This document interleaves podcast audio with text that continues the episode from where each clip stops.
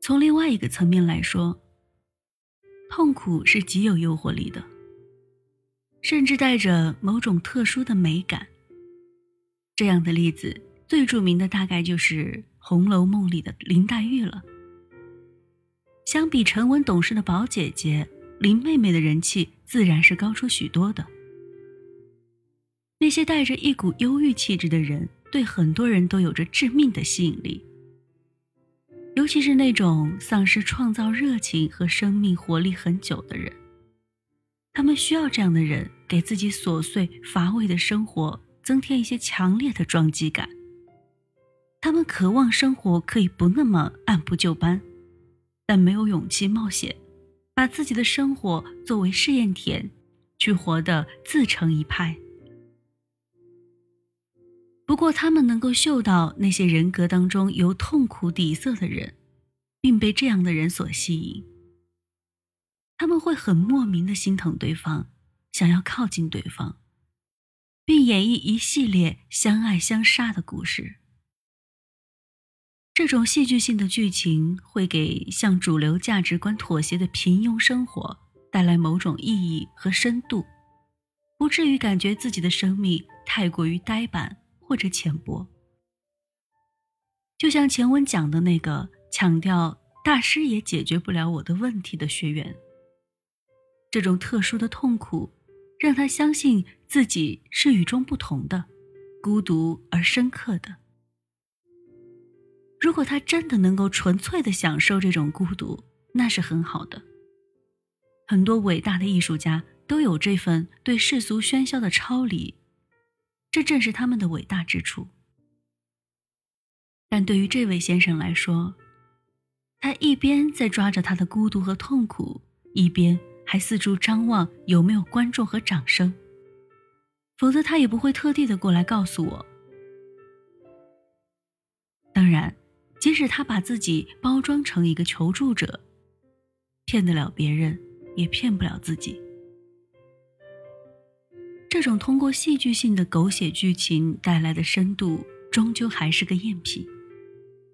就像小孩子认真的扮家家游戏，想尽快成为大人，进入一种更成熟的境界，却显得更加幼稚。而孩子真正开始走向成熟的标志，是他们开始承认和面对自己幼稚的那一刻。有很多人问我。周范，如果我真的变得强大而快乐，那他会不会觉得我不需要他了，因此而离开我？这是一个好问题，因为这真的可能会发生。有些人对你的爱就是建立在你的无力和痛苦之上的，他们需要这样一个爱人在身边，带给他们可控感和存在感。这样的你确实会带给他们麻烦，你的依赖、你的软弱都会让他们觉得疲惫，他们会因此而痛苦，甚至嫌弃这样的你。但同时，他们也在享受着，因为当他们自己的力量感没有发展出来的时候，只有这样的你才会让他们觉得踏实。